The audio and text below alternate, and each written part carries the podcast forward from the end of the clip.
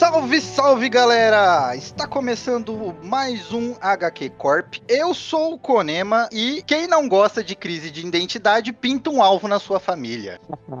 Olha aí, da onde eu venho isso chama ameaça. Aqui é o Bruno e pegadas microscópicas no cérebro. E aí, galera, aqui é o Rods e quem se beneficia? Fez pra vida, cara. Quem se Oi, é. beneficia? Mas ajuda demais, cara, visão analítica. Você tem que tatuar isso em latim. Ai, ai, ai. E aí galera, aqui é o João Pedro e o maior vilão da DC é o editorial desde sempre. Eu quero saber o porquê, vamos ver. E temos aqui uma participação especial. Estamos aqui com um convidado, porque a gente está falando de DC. A gente precisa ter DC-nautas presente entre nós. E a gente trouxe o cabeça do Projeto X. Se apresente aí, meu querido. É o cabeça e crise de identidade é o vestido azul e preto dos quadrinhos. É justo demais. Ai, ai, ai. Oh, Muito bom. Qual a esposa aqui do Atom, né? A gente precisava de um advogado malvado aqui pra. Então, como vocês podem ver aqui, nossas apresentações, hoje nos reunimos para esse episódio para falar de crise de identidade. A DC é uma empresa de crises e hoje a gente vai falar da melhor crise que essa empresa tem. Pelo menos na minha humilde opinião, por isso que eu ameacei todo mundo aqui, porque se falar mal eu vou sair na porrada com todo mundo. Hoje vai ter treta. Hoje tem treta, porque o cast está dividido. Temos gente que, na hora que combinou pra gravar, falou: Eu não gosto, mas eu vou lá pra falar mal. E eu quero ver falar mal. Eu só queria dizer que também foi um timing muito bom, porque essa história tá saindo perto da saída do Dandijo da DC e foi a entrada, e porque tá tendo crise na DC agora. Mas é um outro tipo de crise, mas ainda assim o timing pega. E porque a Panini tá relançando, né? A Panini também tá relançando agora em capa dura. Mas a Panini relança a crise de identidade é normal, né? É tipo uma vez por ano. É isso que eu ia falar. Isso é um cenário recente, porque até uns quatro anos atrás existia praticamente uma proibição institucional de republicação da crise de identidade. Ela era muito contrária ao- aos 952, então existia um problema muito sério em reimprimir crise de identidade. Sim, tanto que se vocês forem procurar os TPBs gringos pra baixar, as edições acho que é 2016, a mais antiga é tipo 2005, 2006, assim. Não teve muitas novas. Procuram a Liga da Justiça. Sem nossos trajes, não passamos de cidadãos comuns.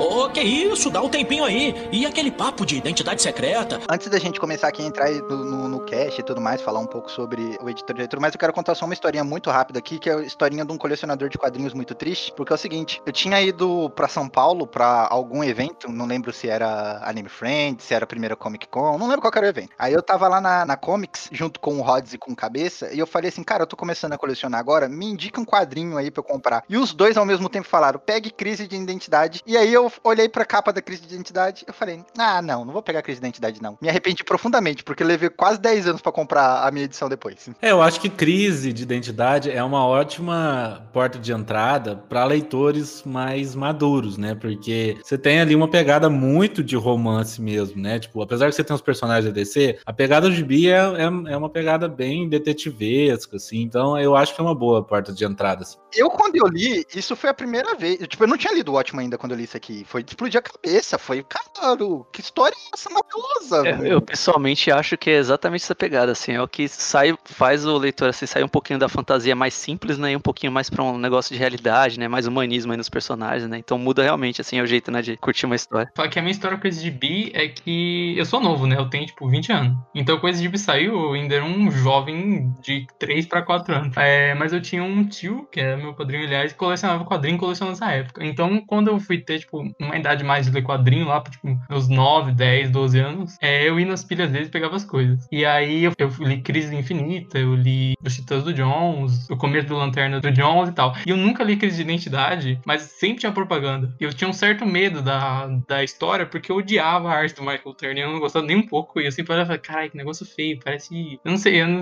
parece, sei lá, um, um negócio meio anime, meio não sei o que, que é isso. Eu tô olhando pra capa e é mesmo, mano, meio esquisito. Então, e aí eu não li essa história por muito tempo, porque eu, eu não gostava da capa. E quando fui ler, eu já tinha, sei lá, uns 15 anos, eu fiquei, caralho, a, a capa não tem nada a ver com a história. Não tem nada. A arte da capa e do Hags Moraes não tem nada a ver. Isso que é aquela capa alternativa dos mantos pendurados, a capa branca com, sabe, com as roupas penduradas, essa é muito melhor do que essa capa aqui do, do encadernado e tudo mais. É, a capa da 1 é, é bem feia, assim, né? Se for pra parar pra pensar. Mas eu gosto da- das capas finais ali, do Batman chorando, do Tim Drake ajoelhado, aquelas já são bonitas, assim. Então vamos lá, vamos falar sobre crise de identidade. Se acomode aí, meu querido ouvinte, e embarque aí nessa história que é sensacional. Aqui, eu confio em vocês, mas eu não sei se eu tô pronto pra. Wally West, Clark Kent. Bruce Wayne.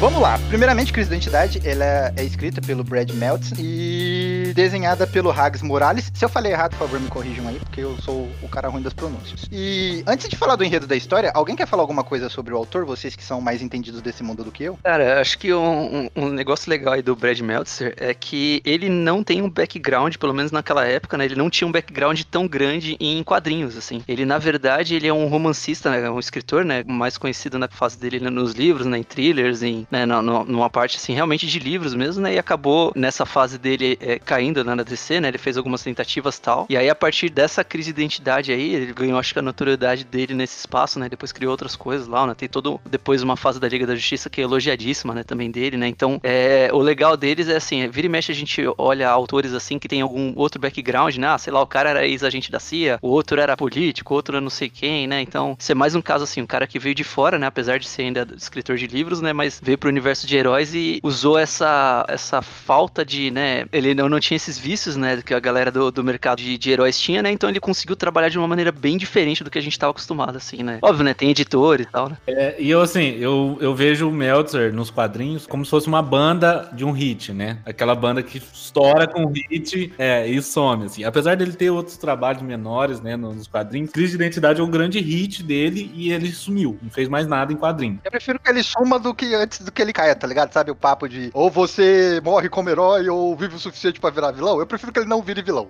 E ele era assim, ele era um cara, ele era um grande fã de quadrinhos, sempre foi um grande, um grande fã de quadrinhos, e eu acho que ele falou assim: é, ah, deixa eu brincar com esses personagens, aí eu vou fazer uma história e boa, só isso, entendeu? Então eu acho que ele foi mais ou menos o, o que ele quis fazer. Mais ou menos, hein? Assim, o Meltzer, né, ele, realmente a especialidade dele era é, escrever o que a gente chama aí de romance policial, né, é, que seriam realmente histórias de investigação, histórias de crime, com mistério, né, e ele conseguiu fazer essa transposição muito bem para os quadrinhos, assim, mesmo que ah, não de uma maneira total, porque como a gente falou, né, não- ele não seguiu carreira dentro dos quadrinhos, mas ele, até nesse pequeno tempo, ele conseguiu ganhar um mais, né, pela, pela fase que ele escreve da Liga da Justiça. Então, assim, ele, ele conseguiu realmente, ah, mesmo como o Rods falou, né, talvez até por, por não ter os vícios do mercado e de outros escritores que já estão aí passando por várias outras histórias, ele conseguiu chegar, colocar o estilo dele, apresentar histórias que, na melhor das hipóteses, geram discussão até hoje, né, então, independentemente se as pessoas gostam ou não, né, mas que as pessoas ainda discutem o que ele escreveu, e assim, acho que não saiu com um grande, ah, um grande ponto negativo, né, de- depois de ter escrito ah, uma sequência péssima de algum herói ou algo nesse sentido. É, e o, e o Meltzer, como é um cara de fora, né? Ele é um cara que vem de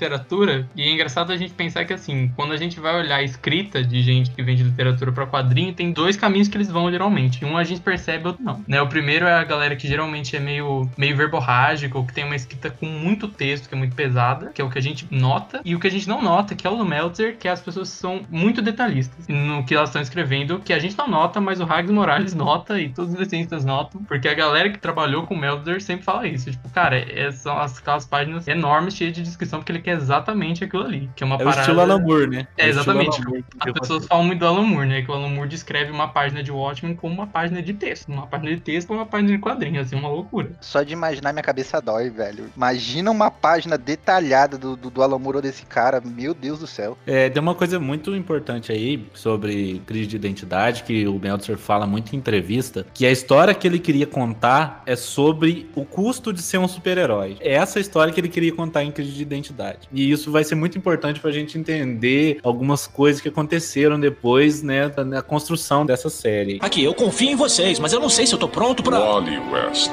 Clark Kent, Bruce Wayne.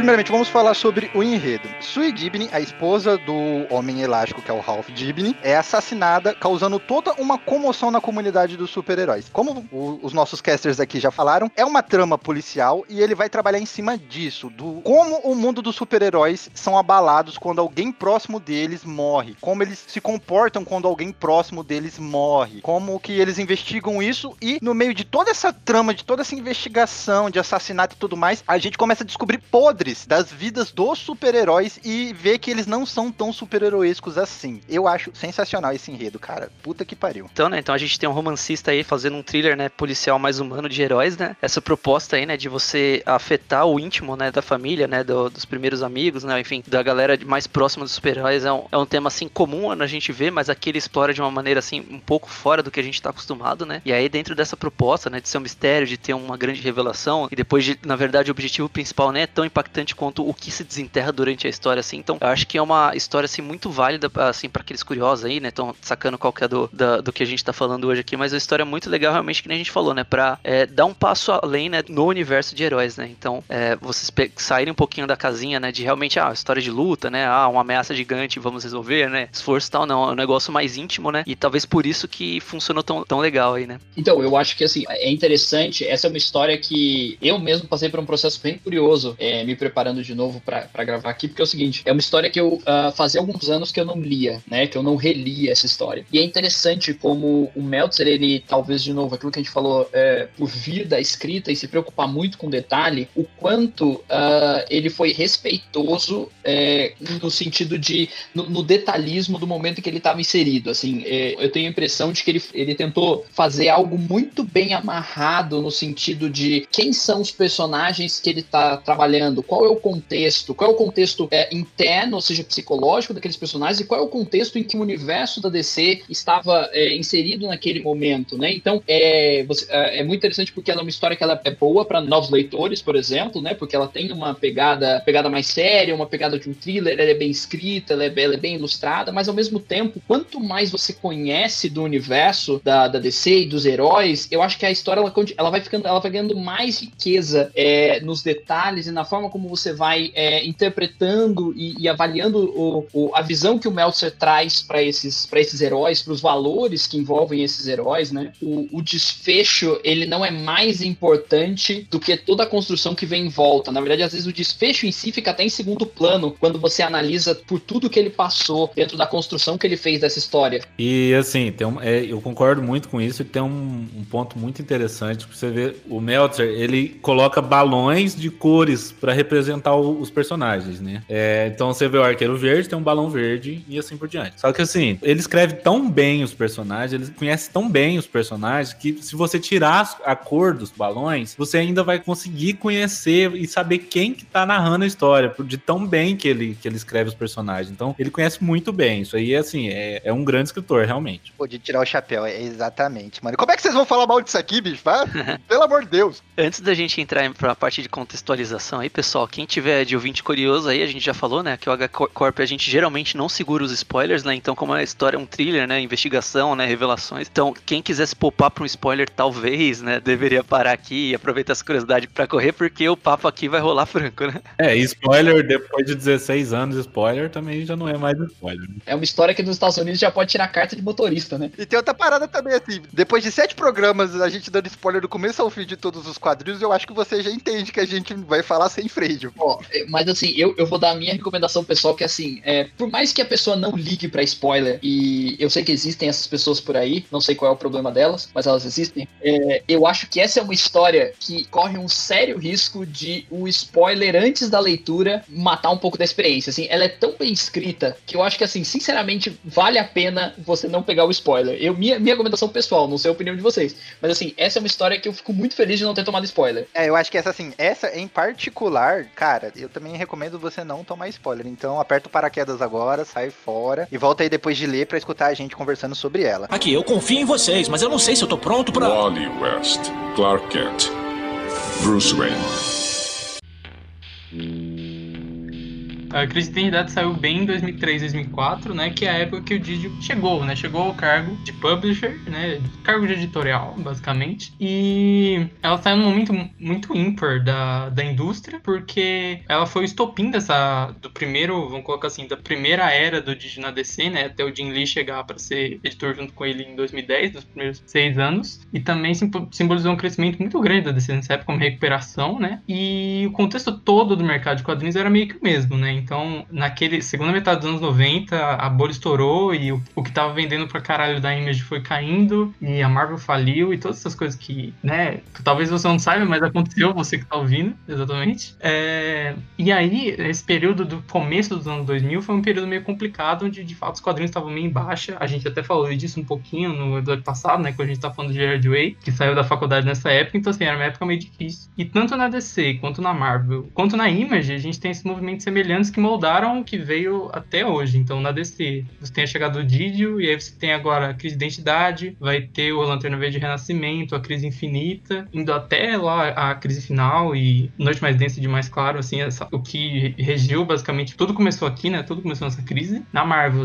a gente tem o, o Joe Quesadas, né, tomando um posto maior, o começo do universo Ultimate, depois vai ter a chegada uma galera tipo Bendis e afins. E na Image, em 2004, a gente tem a publicação do Walking Dead número 1, que é basicamente o que fez a Image ser que é hoje, né? E meio que alçar esse posto que antes era da Vertigo e que não só por isso também, né? A Vertigo também teve seus, suas próprias tretas, então assim, foi uma época, se a gente olhar esse 2003, 2004 específico, olhar para hoje, tem muita coisa que é consequência disso daqui, dessa época. É, e como o Bruno falou, tem uma coisa muito importante aí que a gente tem que olhar realmente o contexto da época para entender algumas coisas de crise de identidade. Então, por exemplo, você tem aí um, um quadrinho que é divisor de águas, que é o Authority, que foi quem basicamente ditou os rumos da década, né? Então, assim, Authority começou a sair em 1999 e foi um quadrinho que foi, assim, muito diferente, né? Você tinha uma pegada pop, violenta. Então, é, foi quem ditou os rumos do quadrinho, como ele fez muito sucesso na época, da década de 2000. É, então, por exemplo,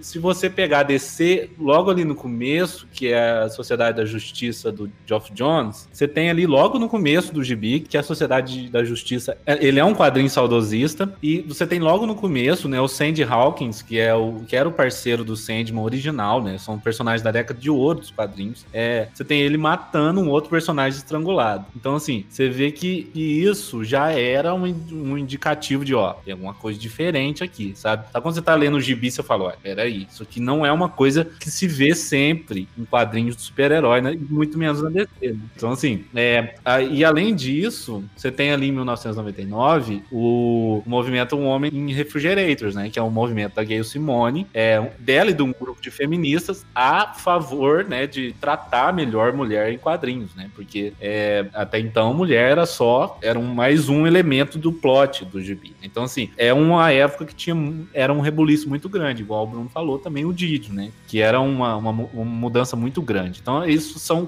é um contexto interessante, assim, pra gente entender crise de identidade. Sim, tudo que saiu nessa época, né, meio que tem essa, esse estilo. Tipo, os Titãs do Jones, logo no começo, ele já faz tipo, um statement bem tipo assim, ó, essa porra aqui é, é diferente. Tem Supremos do Milar, que é tipo, é Authority com Vingadores, basicamente, mais direto. É, você tem nessa época o Batman, né, do Loeb com o Jim Lee ilustrando, que aí pega um pouco de, até daquilo que entra na coisa do silêncio, né, toda essa essa construção dessa, desse momento também, que tem muita essa estética e muita essa linha editorial. É, e tem uma coisa muito interessante de se pensar aí também, que as pessoas que estavam lendo quadrinho aí no começo dos anos 2000, eram as pessoas que elas eram crianças no, nos anos 80 e 90 e começaram a ficar adultos, né? Então, assim, ao mesmo tempo você tinha que não perder essas pessoas. Então, tinha esse movimento também, né, de deixar os quadrinhos mais adultos, entre aspas. Eu acho também importante pontuar, a gente vai traçar algumas comparações com o Watchmen provavelmente ao longo do programa, né? Mas o João citou especificamente o Authority, assim, o Authority é esse ponto justamente porque desde a publicação de Watchmen, eu acho que ele é o grande quadrinho que, tipo, consegue suceder na parada de incorporar algo mais, mais adulto e mais realista com super-herói. Assim, tanto que é só aqui que isso começa a dar certo e começa a ser uma das editoras, assim. Na década anterior, basicamente, pouquíssima gente conseguiu fazer isso direito e no mainstream. E agora que isso vai chegar no mainstream. Agora que o Watchmen vai começar a influenciar o que tá saindo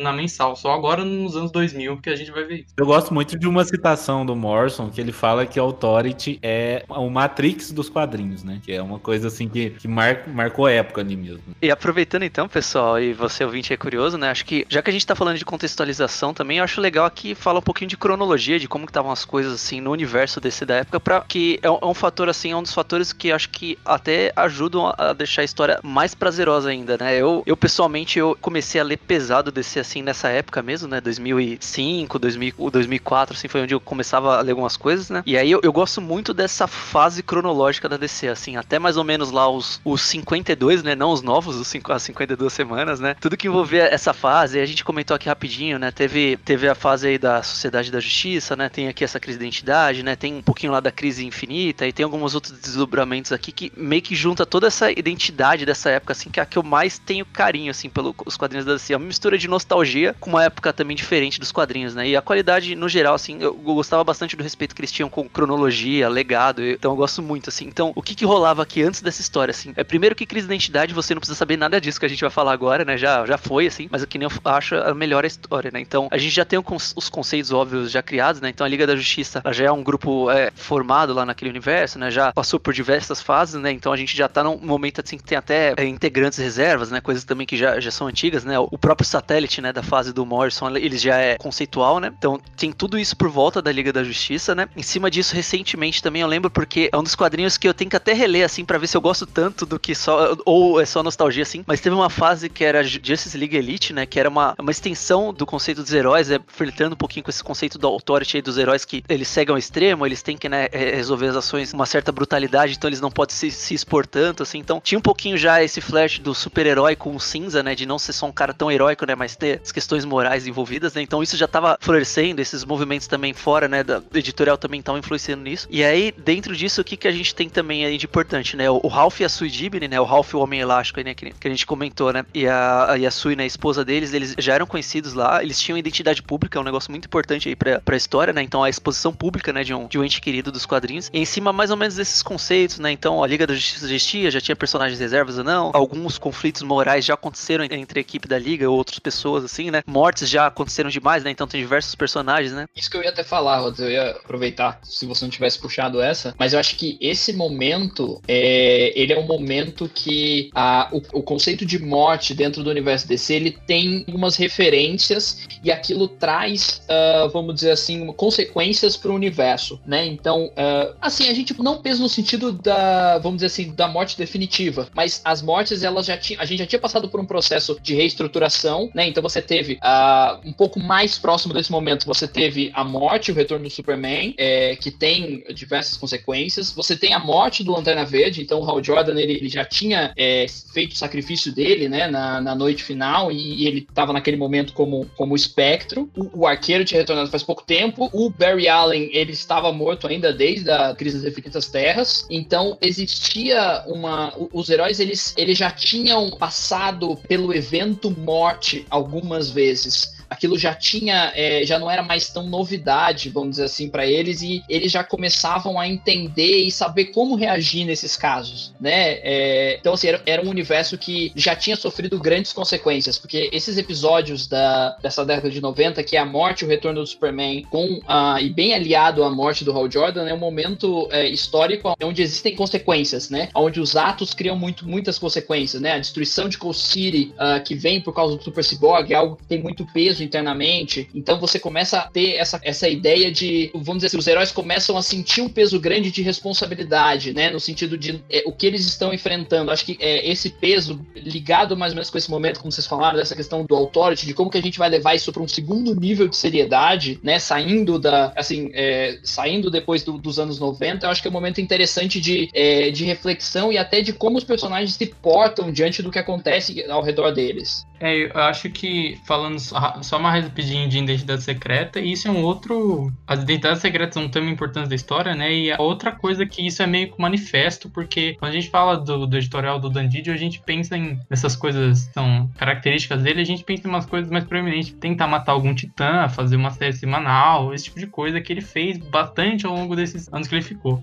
Mas... Matar um titã ou matar o Dick Grayson, né? Não, matar um titã por mês. O Dick Grayson é mais pessoal. Mas isso também é um, é um statement, né, no, sobre não ter identidade secreta, sobre identidade pública, porque nos anos 90 a gente teve algumas tentativas de identidade pública e que nos anos 2000 a grande maioria, assim, se não foi pro saco, o personagem foi muito prejudicado, como a gente pode ver aqui. Então, o melhor exemplo que eu consigo pensar agora é o Wally West, né, que tinha identidade pública e teve no run do Mark Wade basicamente inteiro, desde de antes do run do Mark Wade, ele já tinha identidade pública, e que logo antes dessa história, de 2003 para 2004, o Jones é, retorna a identidade secreta dele, e aqui nessa história ele tem identidade secreta. E aí, ao longo desses anos da DC, a gente vai ver, assim, pouquíssimos personagens com identidade pública mesmo. Ah, o próprio, aliás, o próprio Barry Allen, nesse retcon do que o Jones faz com Wally West, deixa de ter identidade pública. O Barry, depois de morto, todo mundo sabia que ele era o Barry Allen. Isso muda também nessa época. Então, assim, era um- é uma época que isso foi embora, a identidade pública da DC, e o, e o Didi não é muito fã disso. Então, assim, sabem que se você viu outras vezes, por exemplo, agora com Bendis, ou às vezes que o Superman teve identidade revelada, não, não é o tipo de coisa que ele gosta, é o tipo de coisa que os escritores realmente quiseram fazer, né? É, e assim, eu tenho um, pro- um pouco de problema com a DC, com a forma que ela faz essas. Ela pega o personagem e parece que ela tira ele com forceps da Era de Prata e joga na Era Moderna. Então, assim, essas mortes, esses conflitos que os personagens vêm tendo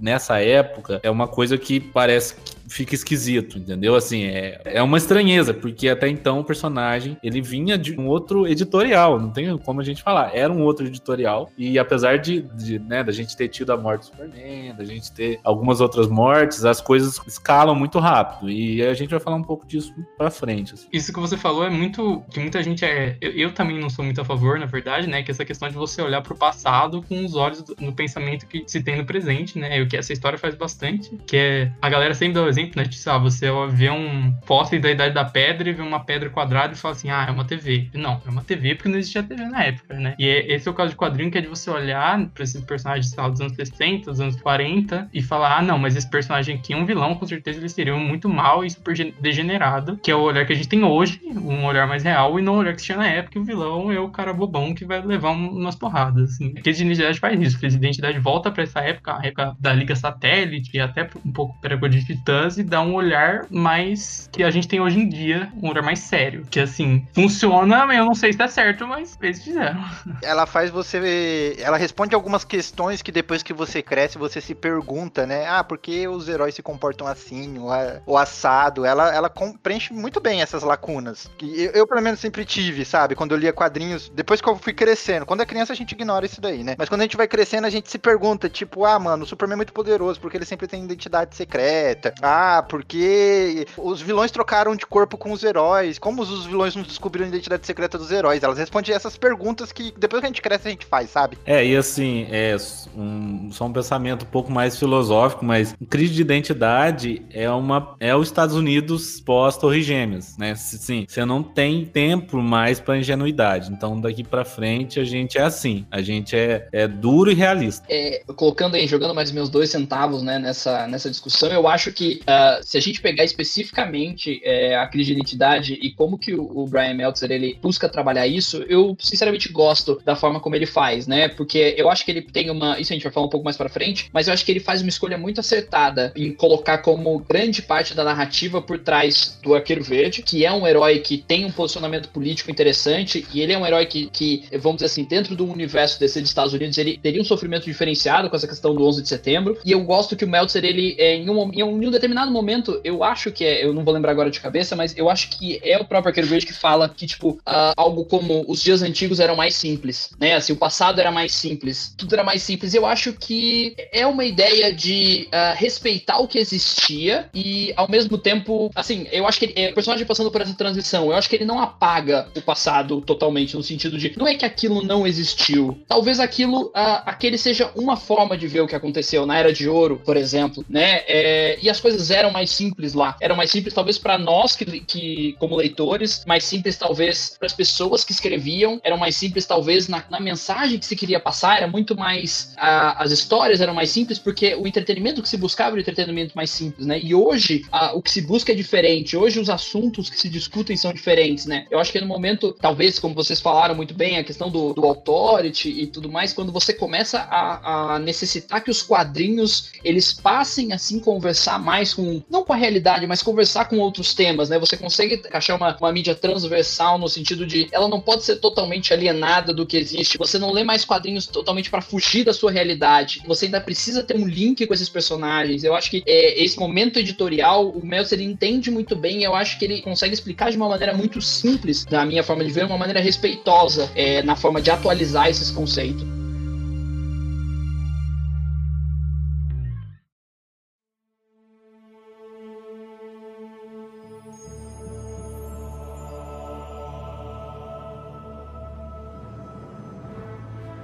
Falando sobre a história. Cara, eu acho muito bacana ele pegar a Sui e o Ralph e colocar logo no começo da história esse monólogo do Ralph com a águia flamejante. Porque eu não conhecia o Ralph, eu não sabia quem que era o Ralph quando eu li pela primeira vez. E mesmo sem saber quem que era o Ralph, ele me faz sentir uma empatia muito grande por esse casal em uma história, velho. Em uma história eu tava adorando o casal, pra no final dessa primeira história ele me matar a mulher e eu senti todo o impacto dessa morte.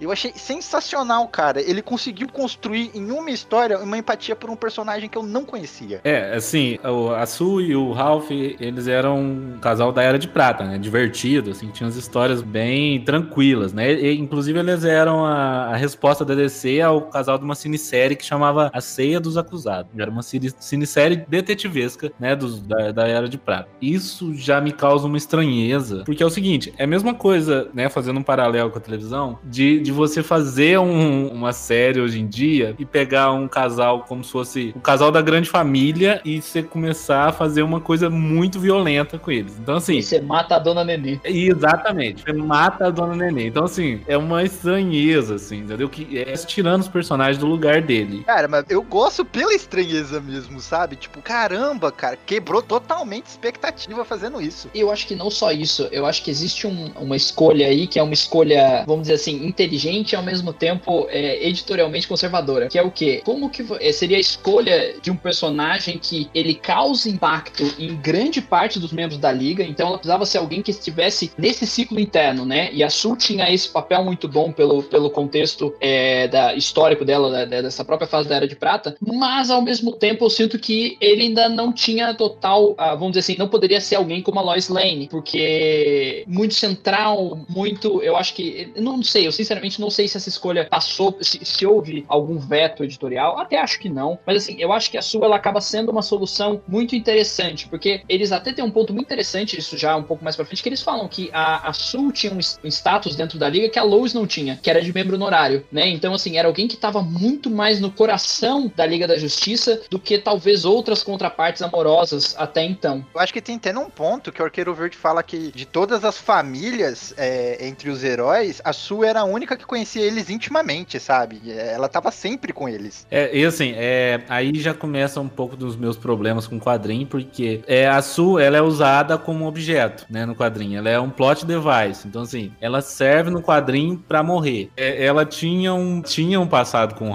com o Ralph, mas é, isso, o centro do gibi é o Ralph. Ela é só o objeto pra morrer, entendeu? Ela é, ela serve pra morrer no gibi, basicamente. E inclusive a gente teve várias declarações da Valéria Dorazio, que era editora assistente na época, e ela fala que todas as polêmicas do gibi, elas foram colocadas mesmo pelo editor, né? Que a ideia era dar um deixar tudo mais dark, né? Tudo mais para competir com a Marvel. Então a ideia do gibi era competir com a Marvel. Então tudo isso que, que a gente vê de polêmico no quadrinho foi colocado lá. Então isso é os meus problemas com o gibi começam aí. É, isso, assim, o ápice disso é, é uma história que, assim, as pessoas falam que foi falado, ninguém afirma com clareza que foi o Didio, mas todo mundo afirma que, assim, alguém no editorial ou a- acima disso falou que é, tipo, we need a rape, né, que é, tipo, nós precisamos de um estupro no meio da história. Essa frase foi dita e isso, isso que criou uma grande polêmica ao redor da Sul. E ela, nessa história, assim,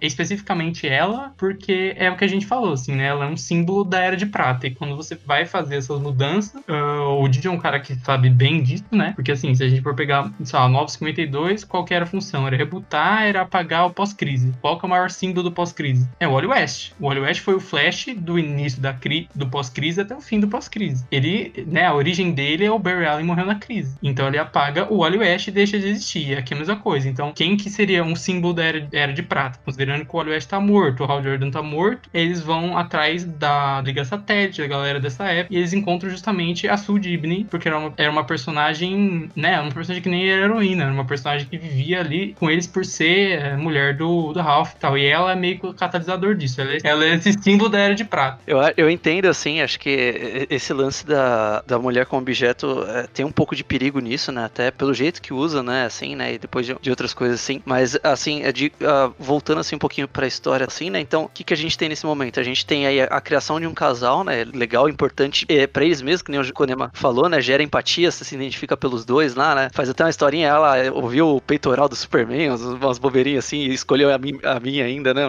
Mas, então tem essa criação de relação. Tem um lance, é, nesse comecinho de história, assim, ele passa por diversos é, núcleos íntimos dos personagens, então fala de pais ou parentes que morreram, é, falam de outras relações próximas, né? Então tem o Arqueiro Verde com o filho dele, né? Eles estavam treinando lá, o Arqueiro Verde até tava, tinha tomado um porradão lá do filho, né? Tava de olho roxo, né? Fala do Superman lá com pais é, adotivos dele, né? De aquela relação já conhecida dessa época, né? Da Marta, porque você disse esse nome, e do, e do Jonathan, né? Então, tipo, tudo rolava assim, né? Na, tipo, tranquilo assim, mostrando assim esses núcleos é, íntimos e familiares dos heróis, assim, né? Até que rola realmente na história esse, esse assassinato, né? Então o Ralph corre lá, a casa era isolada tal, né? Pra realmente então fica muito difícil entender quem conseguiu entrar lá, né? Como que alguém consegue é, entrar lá, matar a esposa de, de um herói, né? Que é mega conhecido e ainda, na teoria, é, matou incinerado, né? Então gera toda essa preocupação de, pô, alguém entrou aqui, né? Invadiu a nossa intimidade, não era uma intimidade comum, né? Era uma intimidade de, uma, de um membro é, honorário, né? Então era uma pessoa tão importante quanto qualquer herói lá, né? Então é, é, é, esse é o conflito interno, assim, na história mesmo, né? Putz, o cara conseguiu fazer tudo isso e tá levando a gente a, a ver, assim, é, o como que não é só lutar bem entre o mal, né? Como que esses heróis podem ser atingidos de outras formas, assim, tão mais pesadas até, né? Que é esse negócio do núcleo íntimo e tal, né? Dobra, ele dobra o peso também da morte dela, né? Ela não só morre, já que já seria um impacto gigantesco, como ela também tava grávida dele. É, é duas coisas, né, mano? Matar a mulher grávida e, ou, tipo,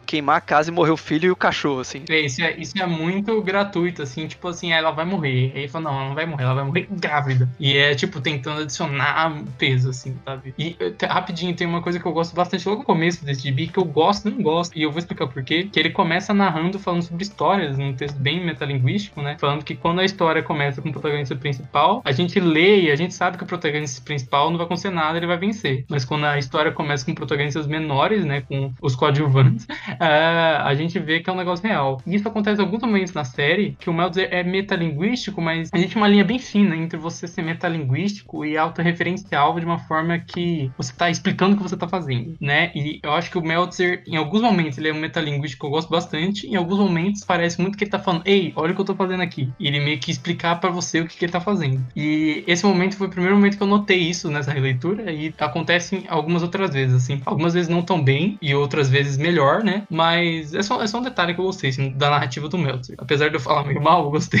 Às vezes pode ser porque, como o cara tem um background de livro, né? Ele tá acostumado a ter que descrever as coisas, né? Pro cara se inserir, né? Imaginar lá a cor do céu, né? O que que tá acontecendo ao redor. E aí no quadrinho, na teoria, ele não precisaria descrever isso, né? Porque a imagem complementaria isso, mas aí o cara, né? Às vezes usou disso, né? Quem sabe, né? Isso, na verdade, é um elemento de narrativa que acho que ele é muito controverso, na verdade, em todo tipo de aspecto, né? Muita gente, ah, mudando um pouquinho de mídia rapidamente, mas, por exemplo, muita gente tem críticas e debates ferrenhos, por exemplo, sobre o Nolan, dizendo que ele é esse cara, né? Que ele não deixa nada para você entender. Ele quer te mostrar tudo, né? E é uma discussão muito complexa sobre narrativa, sobre você guiar a narrativa, ou sobre você soltar essa narrativa, né? É, eu acho que assim, quando você fala, a gente, vocês já falaram aqui, mas, por exemplo, quem tem muito essa ideia de soltar essa narrativa e, tipo, não se, sabe, tipo, tira as da bicicleta, é, por exemplo, o Grant Morrison, né? Ele, tipo, ele te empurra ladeira abaixo na sua bicicleta e você vai se virar aí pra, pra se manter em cima dela. É que eu digo explicar não no sentido, tipo, explicar a trama, mas o que ele fala nesse começo é basicamente, olha, eu tô usando esses personagens menores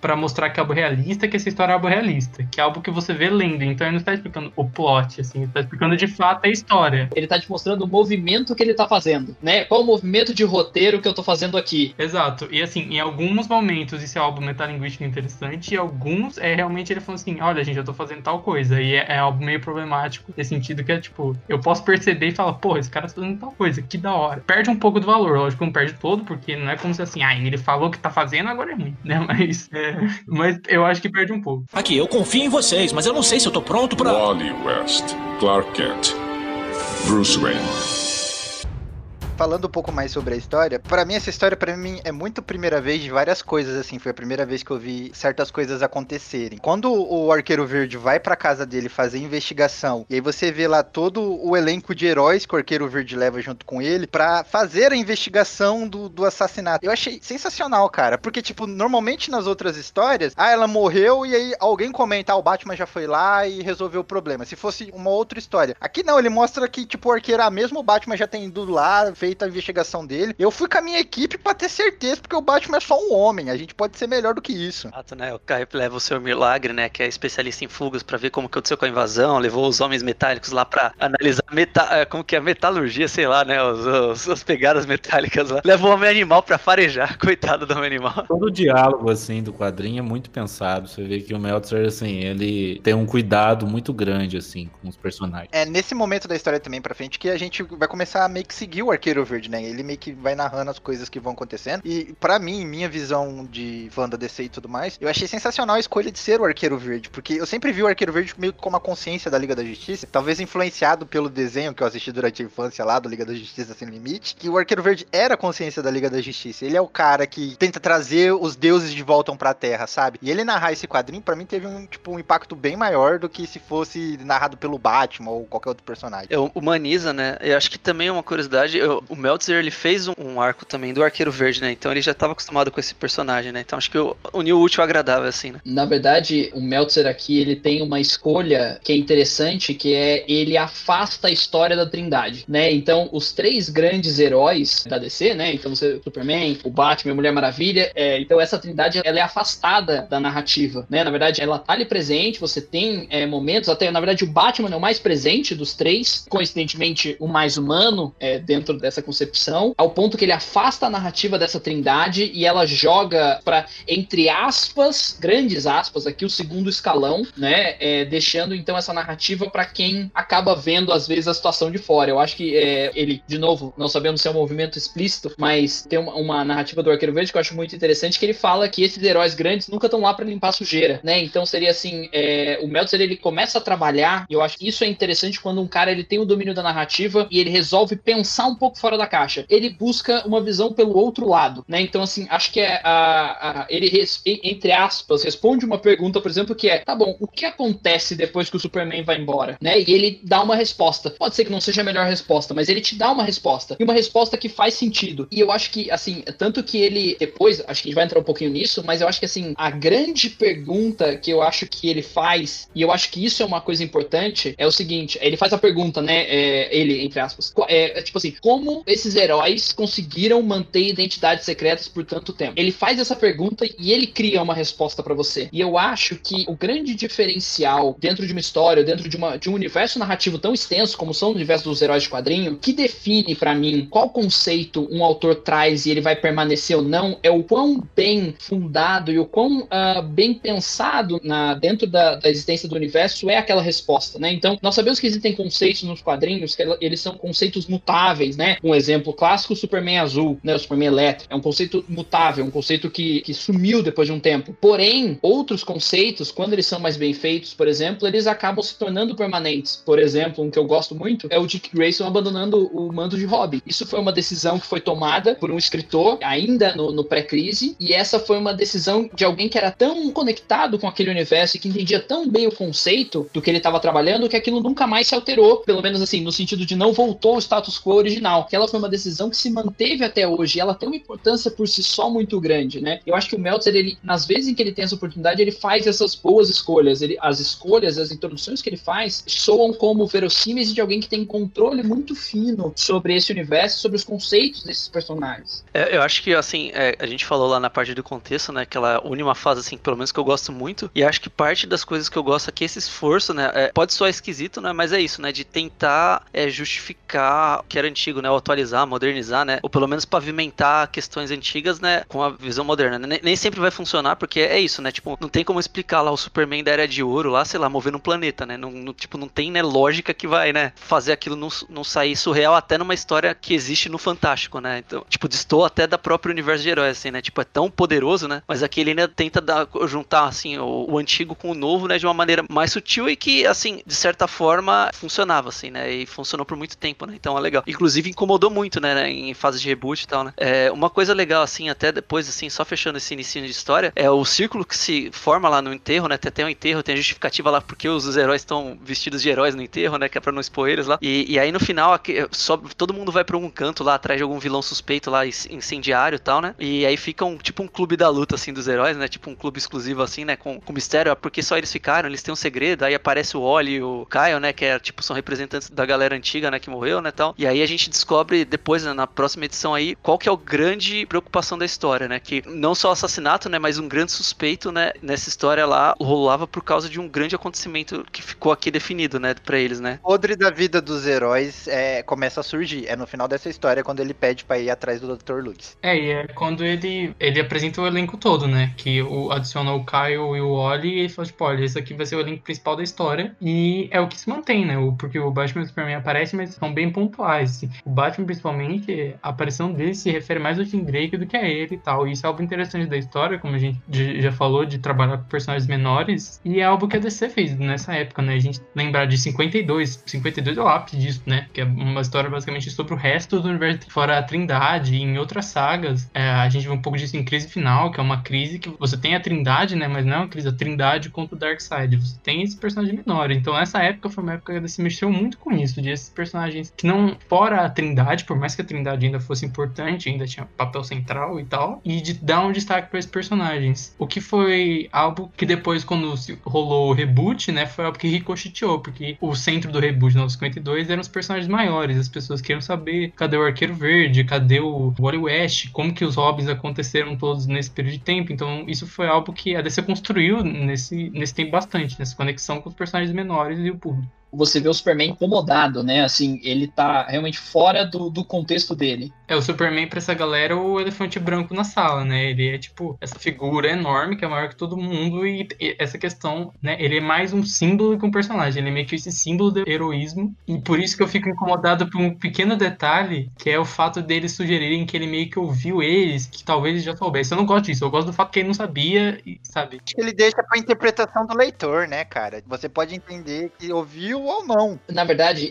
se você puder, não sei, não sei se vale, não vou usar minha defesa, vamos dizer assim, mas eu entendo que, na, assim, para mim, eu nem acho que fica tanto no leitor. Para mim, eu acho que a visão do Meltzer é que o Superman, se não sabe, ele busca não saber. Tipo assim, ele sabe, para mim. Minha, a minha visão do que o Meltzer entendeu aqui. Mas eu entendo também que o Superman, ele não é o autoritário. Ele não poder, na verdade, às vezes que o Superman se torna autoritário, a gente tem histórias que mostram que isso é um problema. Não é da personalidade. Então, é meio que talvez seja o Superman sabendo sabendo que aquilo existe, mas também sabendo não, não sabendo até onde ele pode interferir. E ele passando por um. Eu entendo que ele passa por um conflito sobre isso. Tipo, até onde ele pode. Ele não poderia simplesmente, no momento que ele escuta aquilo, pegar o, o Oliver e lançar ele no espaço, entendeu? Eu penso nesse conceito que você tá falando, ô, ô, cabeça, meio que tipo, porque o Xavier não invade a mente dos outros, ele meio que respeita a privacidade. Então, por mais que o Superman tenha ouvido, ele tem que respeitar os, os caras virem falar para ele, sabe, a situação. E a, a parada do elefante branco Superman ser é muito muito mesmo assim que, tipo, o Superman, por ser todo esse símbolo de o ideal, de ser o, o bondoso, o herói, o carro-chefe, etc e tudo mais, da própria equipe, que eles mesmos se referem a ele como, tipo, pô, é o cara que eles admiram, ele é um problema tanto para os heróis quanto para os vilões, né? Ele é o cara que vai resolver a treta tudo, mas ele é o cara com a moral incontestável, então certas coisas os heróis mesmo não vão poder fazer na presença dele. Eu acho muito bacana como ele usa isso. E é aquela coisa de, tipo, ó, o Superman ouve todo mundo no mundo chamando ele e tal, e também é um conceito que, assim, indo pro outro lado, de fato, né, o tempo todo, esse é um questionamento tipo, ah, o Superman provavelmente não fica ouvindo todo mundo o tempo todo e tal, né? O questionamento é mais o fato da história da sugerida, mas eu gosto dessa forma que o Melzer trabalha, que o Superman não é um personagem em si no meio da trama, ele é o Superman, né? Ele é algo muito, é algo maior do que aquilo ali que tá se enfiando naqueles meios. Que essa, essa revista, ela tem alguns momentos que eu particularmente acho que, assim, em pouco espaço o Meltzer trabalha conceitos de uma maneira muito profunda profunda e muito interessante, é, vamos dizer assim, no, ao redor dessa trama central. É, na cena do funeral, eu acho que ele apresenta um dos conceitos que está por trás dessa narrativa, que é quando eles estão discutindo uh, a questão do, do caixão, né, da Sul, uh, ele fala que é, eles estão lá para levantar, ele fala, é, que até ele fala, se não me engano agora, é que o Superman poderia, acho que era o Superman, não poderia levar sozinho o caixão, né, você não precisaria de várias pessoas carregando o caixão. Fala que, que a Zatanna poderia fazer o caixão se le, é, levitar e ir embora sozinho. E aí, mas ele fala que ainda assim o tio da Sue, ele decide ficar no canto, na parte de trás onde o caixão ele é mais pesado, né? E, e eu acho que aí ele coloca um dos elementos que para mim marca muito, que é o elemento humano, que é o seguinte, quando ele fala isso, ele tá falando o quê? Para mim, o Meltzer ele, ele traz um conceito que é os humanos em volta dos super seres, eles carregam esse maior peso. Então assim, os humanos são aqueles que, como que eu posso dizer, eles aceitam as escolhas dos heróis e eles vivem, têm conseguido dormir pensando nisso, né? O pai do Tim Drake ao longo dessa história é essa representação, mas nesse caso não é só o pai do Tim Drake, mas são todos os parceiros humanos, todas as pessoas que conhecem isso e que os heróis julgam proteger também, porque é muito muito fácil numa história de super-herói um herói se sacrificar, né? Você você vê um ato heróico de, de, de auto sacrifício, de automutilação, né? Você tem ah, o Hal Jordan se sacrificando, né? Você tem o Batman se sacrificando muitas vezes e quase morrendo, mas é difícil quando você jurou proteger as pessoas e a sua família é o principal alvo, as pessoas próximas de você, que são esses humanos, né? Então ele trabalha com a ideia de qual é o peso que a, essas pessoas próximas é, sentem e qual é o peso que elas carregam nesse efeito colateral da escolha que os heróis tomam. É uma história que fala de escolhas, que fala de escolhas e consequências a todo momento, né? Inclusive as escolhas que os heróis fazem e as consequências disso não para eles só, mas para todo mundo que cerca esses heróis. Só levantando um pontinho aqui pro, pro nosso querido ouvinte, que durante toda a história aqui também a gente vai ver na relação do Ray Palm com a esposa dele, é, ex-esposa dele, né? Que é a advogada malvada aí, né? Que a gente falou mais cedo. Isso é importante, mas lá pra frente. Aqui, eu confio em vocês, mas eu não sei se eu tô pronto pra. Wally West, Clark Kent, Bruce Wayne gente já, já pode partir direto para uma parte que eu acho que é causa maior incômodo mesmo pro leitor no quadrinho. Eu, quando adolescente, não me incomodou tanto, mas depois, quando mais velho, agora adulto, casado, tendo família, caralho, mano, para mim foi muito mais pesado, que é o ataque do Dr. Luiz. Esse é o efeito montanha-russa no adulto. Quando você é adolescente, você não liga, depois que você é adulto e tem coisa a perder, você fala, mano, não vou nisso aí não. Exatamente, que o, o ataque do Dr. Luiz a Sui na torre de vigilância, cara, como, tipo, quando, sério, quando eu li pela primeira vez, não me impactou tanto. Agora, eu achei muito pesado, velho. Falei, olha isso, ele machucando ela, cara, com, com o poder dele e tudo mais. É, eu acho que uma das coisas assim, né? Primeiro é, é, é transformar o cavanhaque em vilão, né? Vilão de cavanhaque, então não confio. Mas um, um dos lances, assim, é, tem essa exposição, né? Do, do estupro, de, da escolha polêmica, assim. Acho que tem, assim, óbvio, tem diversas outras maneiras de você afetar o íntimo, né? Dos heróis, né? É, essa foi só uma e realmente talvez o tato é bem perigoso, né? Principalmente. Hoje a gente tem um pouquinho mais de maturidade, né? Lugar de fala, umas coisas assim que a gente amadureceu um pouco. É, a gente não precisa, tipo, desmerecer, né? A, a mulher. Eu acho que ele tem até uma hora que ele fala. Acho que eu, eu não lembro quem tá analisando o crime lá e falou: não, eles vão atacar as esposas. Ah, é o Jimmy Olsen com o Per White, né? Falando, não, ele tá, vai atacar todas as esposas. Eles, esposas não, os, os amigos também, né? Os melhores amigos. Aí o próprio Jimmy Olsen ali, epa, os melhores amigos também. Não sei o que. Que é tipo, né? Tirando isso, não é porque é só a esposa, né? Mas é porque pode ser qualquer pessoa próxima, né? Tal, né? Então, mas aí, falando desse grande crime aí, é um negócio, assim, pesado mesmo, né? Ver o Dr. Luz lá delirante, né? E falando que ele realmente, agora ele achou como machucar os heróis, né? Uma coisa que é, sai tanto, né, da, desse universo é, heróico, né? Do vilão da semana, umas coisas assim, que, ou do mês, né? Que é, assim, é difícil realmente de, de assimilar, né? De se perceber que tem todo um porém, além da, da história heróica lá, tal, né? De como a pessoa pode ser fragilizada tal, né? E aí a, a galera é, entra nesse debate ético, né? Que acho que é o que também é, divide um pouco a galera, né? De você mexer com o lado heróico dos heróis, né? De você colocar mais cinza ainda neles, né? E falar, pô, eles vão, pra evitar é, a reincidência desse tipo de ação, eles vão tentar apagar nesse momento. E além disso, né? Não apagar, eles vão falar de lobotomia, né? Reprogramação mental, né? Pra realmente transformar a pessoa em, em outro tipo de personalidade, né? Pra,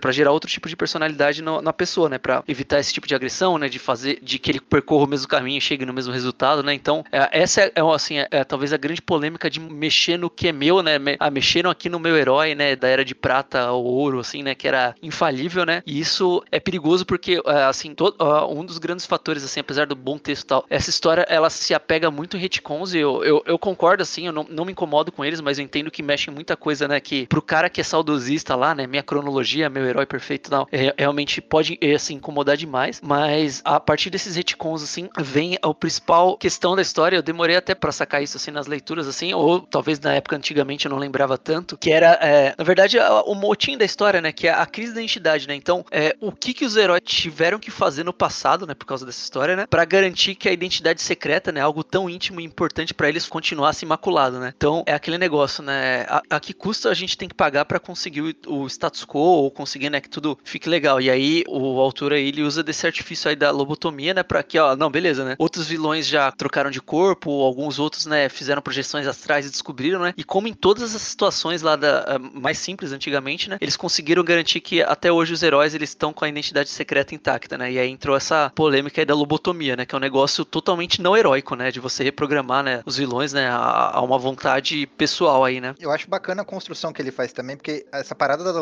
lobotomização do Dr. Luiz é uma coisa que vai ficar na história inteira. A história inteira eles vão voltar nesse assunto o tempo todo. E a primeira vez que eu li, eu não senti tanto um impacto disso. Na segunda vez, você entende, cara, é, é, é explicado mesmo assim, tipo, detalhadamente o tanto que todos os heróis já sofreram, mesmo não se não fizesse isso, sabe? Tipo, tanto de pessoas íntimas que eles já perderam. É tipo o ponto final, chega, tá na hora da gente fazer alguma coisa para não sofrer tanto assim. Tanto que na votação fictícia, né, que, é, quem vota a favor geralmente era, era quem perdeu familiares, alguma coisa assim, né, recente. Tem o voto do Barry Allen, né, que é algo importante, que o Oliver fala, ah, o Barry nunca votaria contra isso, e o Oliver fala, né, uma frase fala, fazia menos de seis meses que eles tinham morrido. E aí você entende o que que ele fez, né. E falando um pouco da questão da Sue e da lobotomia, assim, a questão da Sue é aquela coisa, a, a principal pergunta que a gente consegue ver, que é tipo, ah, o distúrbio na história é, era necessário? O que, se você tirar, ela muda? E eu acho que não, e se tratando de crise de identidade, menos ainda, porque o Brad Meltzer é um grande escritor, e ele faz a gente sentir peso. Então, mesmo se fosse, se o Dr. Luz tivesse apenas agredido ela... Daria um jeito de contornar, né, e causar o mesmo impacto. Sim, exatamente, porque ele é um puto escritor, e essa história inteira, o que ela faz é pegar esses eventos que aconteceram no passado e dar um grande impacto. Pegar personagem que você não se importa, dá um grande impacto. Gente, eu não conhecia o pai do Tim Drake, e, tipo, cara, é, tudo que acontece dele com esse quadrinho é um negócio muito forte, que você sente muito, e é um personagem que, assim, se você não lia na época, como muita gente, você não lia do Robin do Batman, você não sabe quem é. E até, aliás, só um ponto que eu pensei nisso agora, inclusive, que é a gente fala do jeito que as mulheres são tratadas no quadrinho, que é isso, né? A Sudibne, ela morre, ela sofre isso na torre e ela é esse plot device, né? Ela é, ela é só essa motivação. E aí você tem, por exemplo, o personagem do pai do Tim Drake, de fato existe um arco sobre a família estar metida no meio, sobre ele querer que o filho dele saia ou não. Eles têm conversas sobre isso e, e etc. Então a gente vê como as coisas são feitas de forma diferente. E falando da lobotomia, a lobotomia é um ponto que vai entrar bastante no que vem depois do universo DC, né? Porque é o que a gente viu em Crise Infinita e antes da Crise Infinita, que isso depois, né, vai criar várias consequências pro universo, tanto pros vilões quanto pros heróis. Eu acho que essa questão da lobotomia, ela é uma escolha do Meltzer de colocar os heróis num ponto de escolhas difíceis, né? Ele chega num ponto em que ele tá oferecendo ponto de reflexão que é os problemas, eles não vão ser mais solucionados só pelo herói mais forte ou só porque quem é inteligente resolve um crime. Chega um ponto que você tem que fazer escolhas difíceis, que você é colocado diante dessa linha e você decide, e os heróis decidiriam e decidem se cruzariam essa linha ou não. E acho que até um questionamento se existe essa linha. Isso fica, é, para alguns ali, não existe essa linha, né? Por exemplo, personagens como, uh, como o, o Gavião Negro, aparentemente essa linha não existe. Essa linha é muito, muito menos relevante do que para outros heróis, né? Como, por exemplo, o Wally West se mostra. Para ele aquilo é muito mais forte, muito mais marcante a transposição dessa linha. Mas eu acho que é a ideia de você colocar uma situação que ela é intransponível, salvo por essa, por atravessar essa linha. Inclusive, é, pela forma como eles representaram toda essa crueldade do Dr. Luz e assim, que seria deixá-lo, entre aspas, livre depois disso? Quais seriam as consequências de deixá-lo livre e o quanto eles estariam dispostos a, a, vamos dizer assim, a transgredir esses valores, né? Esse sonho que é, né? Esse retrato da Liga da Justiça que se quebra, né? Que é uma das artes das capas, aonde esse sonho, até onde você tem que sustentar isso até o fim e a custo de quem você vai deixar isso, isso ser sustentado dessa forma, né? Acho que esses são, são alguns questionamentos éticos que o Meltzer coloca nos super-heróis, né? Que eles, é, eles são também desafiados, não só desafiados herculeamente, né? No, no, heroicamente, mas também moralmente, intimamente. Aqui, eu confio em vocês, mas eu não sei se eu tô pronto pra. Wally West, Clark Kent, Bruce Wayne. Passando mais adiante, a gente chega, eu acho que é talvez o, o momento mais massa velho do quadrinho, que os heróis, eles se reúnem, né, vão atrás do Dr. Luz e tudo mais, aí explicado, né, que os vilões têm lá a torre de vigilância deles também e tudo mais, e o, o Dr. Luz vai pedir ajuda pros vilões e ele consegue o Exterminador como ajuda. E o Exterminador vai dar uma surra gigantesca em todo esse grupo de super-heróis e tem gente muito poderosa no grupo de A heróis. gente conversando aqui, né, de coisa importante, não sei o que, mas o que é, o que é bom também, mesmo, de vez em quando, é ver uma boa porradaria também, vai.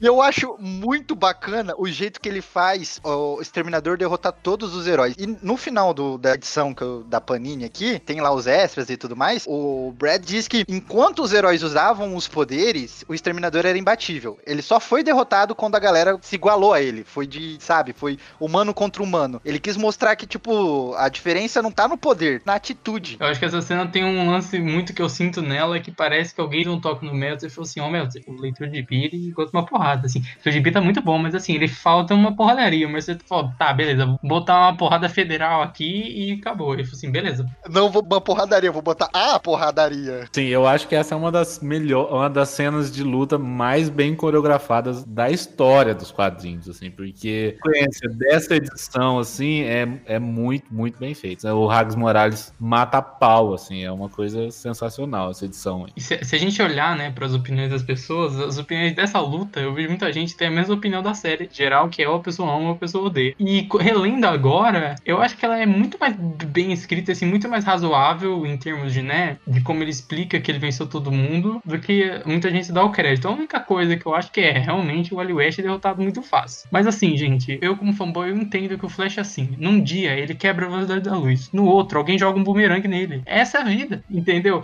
Num dia o seu inimigo é o deus da velocidade, o seu inimigo é a morte. No outro dia o seu inimigo é um cara com árvore de fogo. Então assim, tudo bem, gente. Flash é isso aí mesmo. Flash ele toma porrada de qualquer modo. Né, Eu acho que nesse caso, assim, algumas coisas a favor, a favor para ganhar do roteirismo, né? Acho que um primeiro ponto é que eu acho que esse é um momento que pelo menos o Wally West ele tá meio, ele tá meio assim, não totalmente concentrado, né? Por tudo que tem acontecido, pelo que ele ouviu, é, pela, por todas as questões envolvidas e, e- e, querendo ou não, o Wally West não é uma novidade pro Slade, né? Assim, ele já enfrentou esse cara desde o pré-crise, né? Então ele, ele sabe mais ou menos o que ele tá fazendo. Eu acho que, assim, eu entendo o que você falou, mas acho que a gente consegue quebrar um pouco o roteirismo aí e, e seguir bacana. Ô, ô, cabeça, ele literalmente diz isso. Traje novo, mesmo os velhos erros. E assim, ele nocauteando o Átomo e o Gavião Negro com um laser, pra mim, assim, é, matou a pau demais, sabe? É, pra mim aquilo ali foi, foi parou, sabe? Tá- Eu gosto quando ele bate no arqueiro verde, o arqueiro verde desvia com a cabeça e ele cortou todas as flechas do cara, tá ligado? Tipo, eu não mirei na tua cabeça, eu mirei na sua arma. O adolescente pirou demais nessa cena, sabe? Então foi, foi muito bom. Eu acho também bacana, tipo, só pra concluir a luta,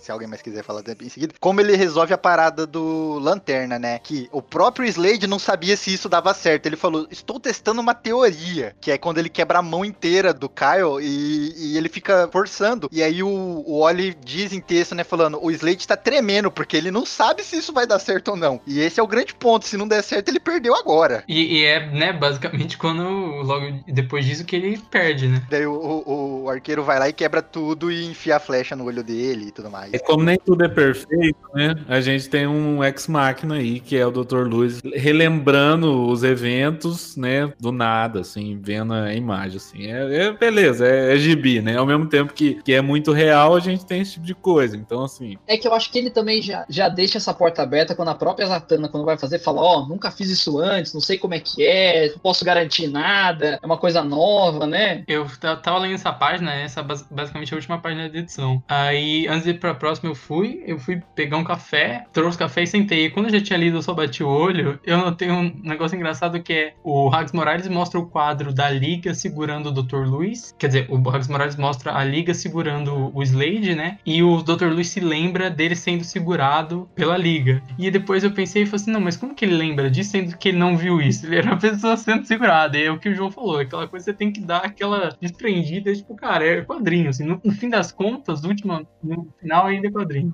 Vidro espelhado. É, o satélite da liga é o vidro de delegacia de polícia. Posso te falar o que é me causou estranheza nessa cena? Que eu, eu, na minha inocência, tá ligado? Quando, quando jovem, quando eu li pela primeira vez, eu falei assim, ué, o desenhista errou. Ele desenhou o Batman nessa cena. E isso é um detalhe importante também. É, eu, eu falei, ele errou. Por que o Batman tá aqui? Será que. Ah, Pô, eles só- colocam o Batman em tudo mesmo. Eu gosto também no, no negócio no final da luta que quando o Oliver coloca a flecha no Slade, vai tudo pro caralho. O Slade deixa de ser estrategista, ele só fica muito puto e fala: Quer saber, eu vou só cair pra cima de você. É assim que ele perde, né? Você furou meu olho, cara. O meu olho que, que é cego. É legal também, né, depois que, que acontece essa luta, o Superman chega e quantos heróis ficam em pânico pelo Superman ter chegado naquele momento. Tanto que o, o arqueiro, eh, ele não sabe o que falar e ele solta uma piada, né? Ah, O exterminador roubou nosso dinheiro da merenda e a gente veio recuperar. E aí tem toda aquela parada. E ele que é, é o diálogo que o, o arqueiro tem com o Oli falando que talvez o Superman escute tudo e, e sabe o que, que tá acontecendo. Eu, eu gosto dessa cena porque é o Wally, né? O Wally que vai lá e explica pra ele o que aconteceu e, e mente pra ele, é, basicamente, e depois pressiona o, o arqueiro mais. E é interessante porque a gente, pra pensar, né? Os heróis ainda existe um grande misticismo do Superman, mas o Wally, assim como a gente pega, por exemplo, o Robin, né? São os personagens que interagem com o Superman desde criança. Então ele, mesmo sendo um cara mais novo, ele interagiu faz tanto tempo com o Superman desde moleque que ele consegue, tipo, bater no peito e falar assim: não, isso aqui aconteceu, tal coisa, tal coisa, tal coisa. Porque, né, o Wally West tava nesse status de, tipo, não, ele é o Flash ele é super-herói. Então o Melzer trabalha muito o fato de que ele é o herói de legado, um herói puramente formado. Ele bate no peito e fala assim: ó, tal coisa aconteceu e boa, e o Superman confia porque ele confia no Wally West. E eu acho que não só isso, né? A questão da, da própria geração titãs, né? A forma deles, deles se rebelarem, deles quererem é, esse espaço e deles entenderem o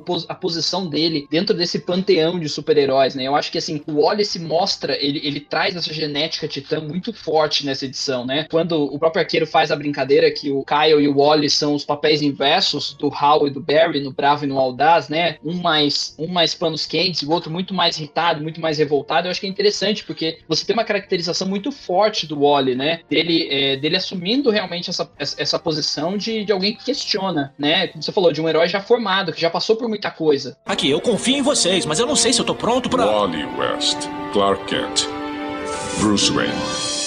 É, seguindo a história, a gente vai ter uma construção nas próximas edições dos ataques à família, né? A esposa do Eletro, ela, ela vai ser atacada, é, vai ter o bilhete de ameaça pra Lois Lane, ter o ataque ao pai do Tim Drake. Tudo isso pra construir aquela incomodância que a gente vai sentir com a família tá em risco. E a gente vai vendo, por causa desse a família tá em risco, os heróis escalando o nível de brutalidade deles. Eles começam tentando ser heróis, mas a partir do momento que os familiares começam a ser cada vez mais atacados, eles começam a soltar o freio de mão, eles começam a ficar agressivos. E os próprios vilões começam a ficar preocupados com essa agressividade. Tanto que o Merlin fala: ó, quem começou fazendo essa bagunça aí, tem que terminar logo isso, porque senão vai ficar feio pra todo mundo. Vai ficar feio pra nós, vilões, tentar sobreviver nesse mundo, né? Vai sobrar pra todo mundo. E é literalmente o que acontece. E a gente tem uma coisa bacana que, né, em contexto de tudo isso que tá acontecendo, o Capitão Boomerang ele tá tentando se reaproximar do filho dele, né? Que tem. é, ele descobre recentemente que ele foi pai, né? Lá com, com a patinadora e tudo mais. E ele tá tendo, tentando ter essa relação de pai e filho e, e etc. E eu acho muito importante que o foco que a história vai dando pro Tim Drake, que você não sabe é, o como isso vai escalonar depois com a morte do pai dele junto com o Capitão Boomerang. E essa, assim,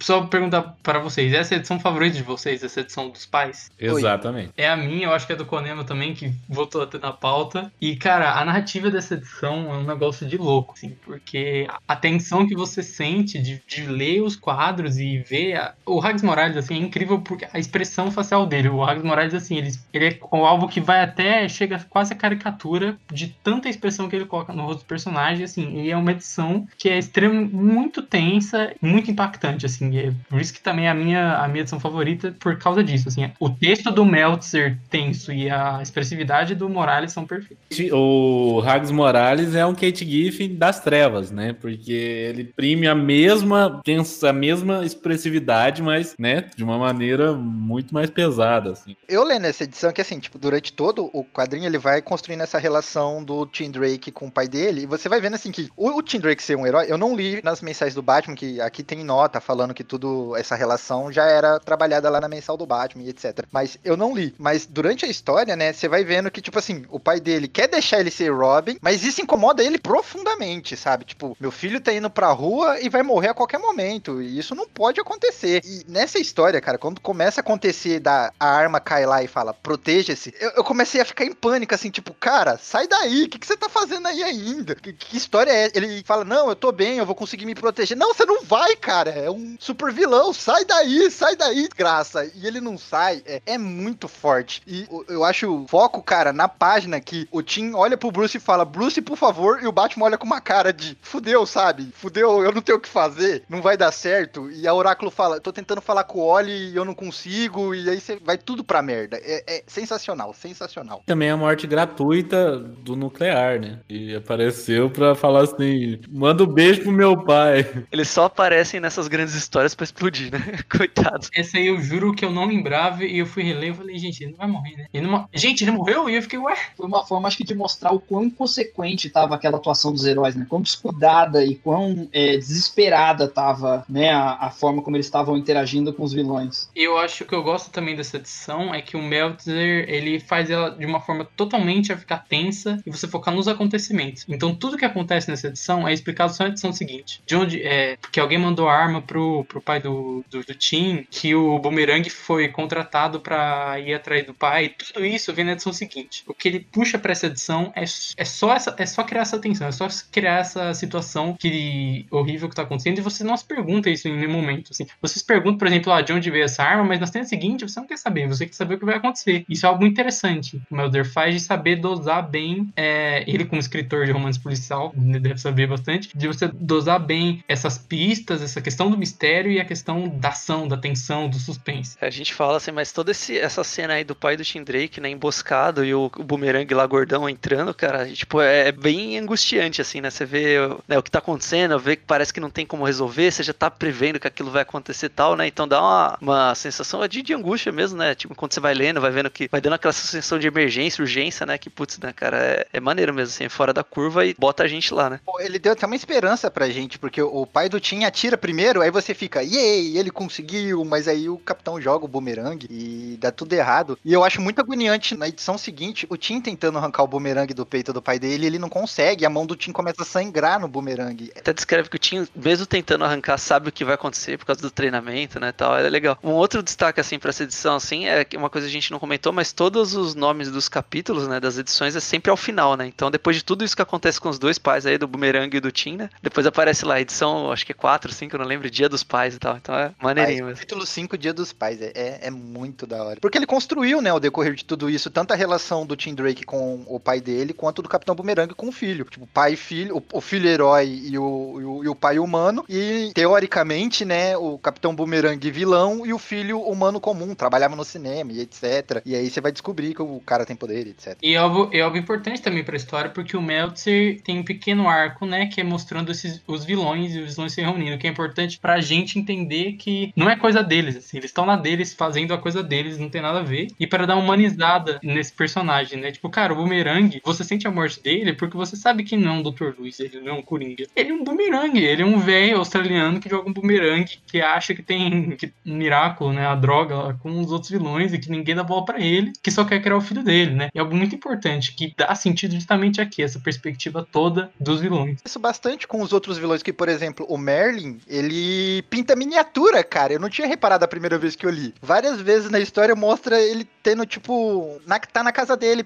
pintando miniatura e trocando ideia com os camaradas no, no telefone. Tem um dia de jogatina, os caras estão jogando War, os, os, vilões estão jogando War, cara. Você fica, nossa, mano, os caras têm vida comum também. E aí um ponto que eu acho interessante é que, assim, é, e aí não foi só, obviamente, a responsabilidade do Meltzer, mas a morte do pai do Tim Drake é uma coisa que acompanha e forma o personagem até a, vamos dizer assim, a desconfiguração dele ao, com os Novos 52, porque lá na frente, no arco do Morrison, quando o Batman dado como morto, por exemplo, o único que, que ainda acredita que o Batman vai estar vivo e, e não desiste disso é o próprio Tim Drake, como a Robin Vermelho na época, né? Então eu acho que assim, essa é uma perda que, que molda muito um personagem durante muitos anos. E assim, é, uma, é um ponto que me acaba me incomodando também, como o Bruno já falou, é, é a atenção que ele dá para a morte do pai do Robin, ao, é, em contrapartida com a atenção que ele dá para as mulheres no gibi, para a morte de mulheres no gibi. Isso é uma coisa assim que me, me incomodando, assim, você vê que até a Mulher Maravilha, é, que é um, um, né, um pilar da, né, da DC, ela é apagada no gibi, assim, ela, ela tem uma, uma participação de ir lá na, na prisão para colocar o laço da verdade em alguém. Então, só serve basicamente para isso. Aqui, eu confio em vocês, mas eu não sei se eu tô pronto pra. Wally West,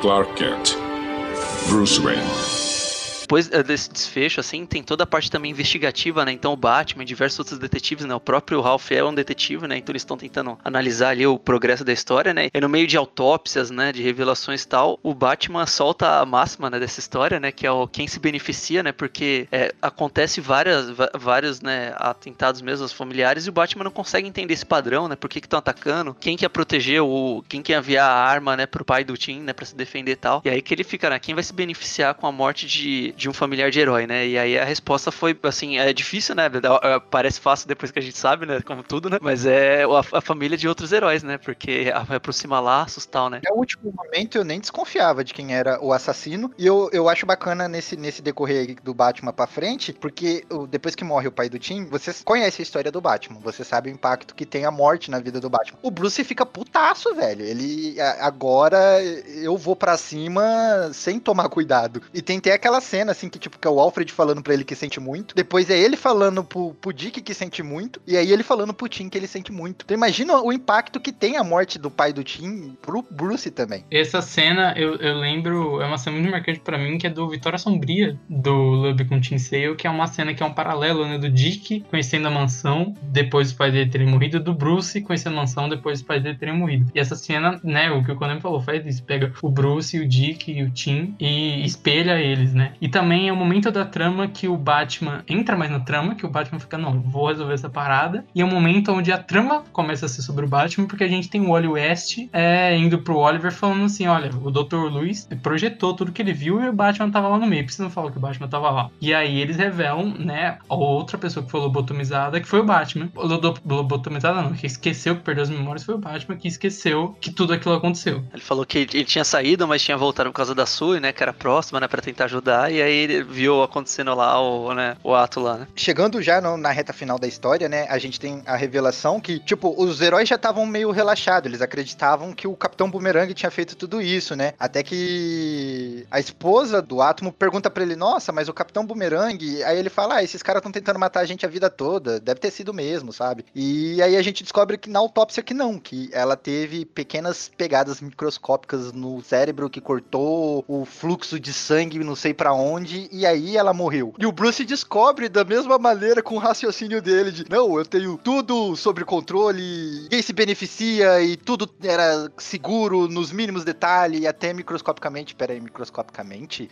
Meu Deus! E é algo que, que né, tá acontecendo ao longo da história, que o Dr. Meia está fazendo autópsia. E a autópsia ocorre simultaneamente com o plot, de uma forma que ele vai falando, ó, não é tal coisa, não é tal coisa. E o plot anda junto, né? No começo eles veem que ela morreu queimada e eles vão atrás de algo assim. Depois ele fala, ela morreu queimada, ela foi queimada depois. E isso vai acompanhando, né? E na releitura, uma coisa curiosa assim, que dá para ver que acho que já na primeira ou na segunda edição acontece essa brecha de segurança, assim, porque na, acho que na hora que o Átomo vai, acho que visitar a ex-esposa dele lá, ele vai pelo telefone, não, não tem alarme, não tem nada, né? Ele só chega e salva ela lá tal, né? Se eu não reparei nem na segunda leitura, bem, oh, bem, bem pontuado, cara. É, então, então, tipo, é, tava meio que lá, né? Mas, né, não, não ficou, né? Tipo, guardou a cerejinha pro bolo, assim, tal qual o Batman lá naquele quadro, né, com todo mundo. Então tem, tem umas pegadinhas bonitas, assim, né? Aqui, eu confio em vocês, mas eu não sei se eu tô pronto pra. Wally West, Clark Kent, Bruce Wayne. Acho que com esse desfecho, assim, tudo é, caminha, assim, pra resolução, né? Então, é, não tem nem conflito, assim, tanto que o grande desfecho, assim, não tem conflito. A Jean, né, a esposa do Atom, ela, ela, tipo, né, se prova meio insana, assim, né? Que era a ideia era fazer uma pegadinha realmente pra aproximar e deu errado, né? Passou putz ideia errada, né? Essa é a famosa Joselito, né? Que, né? Sem noção mesmo. Mas o. Aí, tipo, se prova, assim, um lance mais é, de insanidade do que é, maldade, né? Do, do, personagem, tanto que ela acaba no arco, é, na história, né? Não tem um grande conflito, né? Ela não cria poder do nada e conflita todo mundo e tal, não. É, é isso, né? Ela era vilã ou, ou, ou, a culpa foi toda dela? Ela usou de artifícios lá, usou do calculador, né? Pra tentar distrair a galera, né? Tal, né? Pra amenizar um pouquinho a situação dela. Conseguiu temporariamente que ela quis lá, queria lá com o Átomo, né? O Átomo até se sente mega mal e depois sai tudo numa jornada microscópica, né? Ele sai da, de atuação na, na, na cronologia, assim, por um tempinho, né? E a parte, assim, a, e o Big Deal, assim, né? A grande é, mudança, assim, foi esse status quo dos personagens, né? Que foram, teve esse lance do cinza, né? Esse impacto na confiança da Liga da Justiça, né? Que era tudo, é, entre aspas, para duas coisas, né? Para preservar a identidade secreta, né? Por isso que crise da identidade, né? Então, toda aquela, essa ideia de, ah, foi errado, não foi? A galera tomou a decisão certa ou não? Era para preservar a identidade secreta que compunha, né? A saúde e segurança dos heróis, né? Então, é, realmente faz jus ao nome, né? A crise de identidade é realmente por causa das identidades secretas, né? Mas um outro fator importante também é para preservar a liga, né? Então, tudo aquilo era para preservar a liga da justiça, né? Os heróis e tal, e meio que se justificou que não, ia ficar tudo bem, foi pela liga, não, mas será que ficou tudo bem mesmo, né? E aí vai decorrendo pro fim, né? Mostrando que tá tudo bem desgastado, né? O próprio, é, os próprios heróis desse círculo, né? Eles se desgastam bastante. o, o Olha lá com o Caio, né? Eles perdem toda aquela referencial que eles tinham dos grandes heróis, né? Que eles viam, que quando eles eram mais jovens viam, né? Salvar o mundo e tal, né? Então é, é bem legal também esse, esse, esse conclu essa conclusão, assim, né? E só para deixar claro pro nosso querido ouvinte, é, tudo tava no, durante a história, tudo, do, tipo, todas as pistas estavam aí, que como o, o Palme vai falando da esposa dele, e, e, ela é inteligente, ela é ardilosa, assim, ele fala várias vezes isso, né, do, durante o quadrinho, e ela, as intenções dela era retomar o casamento dela, ela queria voltar a ter relação com ele, e a ideia era dar o susto só, né, e aí saiu tudo errado, e ela foi contornando da maneira que ela, que ela descobriu. E querendo ou não, o plano dela deu certo, porque todos os heróis se reaproximaram da família, e era o que ela queria, que o Ray se reaproximasse dela. É, e sobre, sobre o plot dela, é, relendo, é engraçado, porque na cena que eles vão investigar a cena que ela foi sufocada, eles estão discutindo quem pode ser, né, e se não me engano o Sr. Milagre fala, pode ter sido uma mulher, sabe, tem mulheres muito fortes, e aí respondem, não, a, é, a Jean falou que foi um homem, que foi um sapato de um homem. Isso é bem interessante porque planta a ideia de que a gente pensa em vilões né, masculinos, que é algo que é,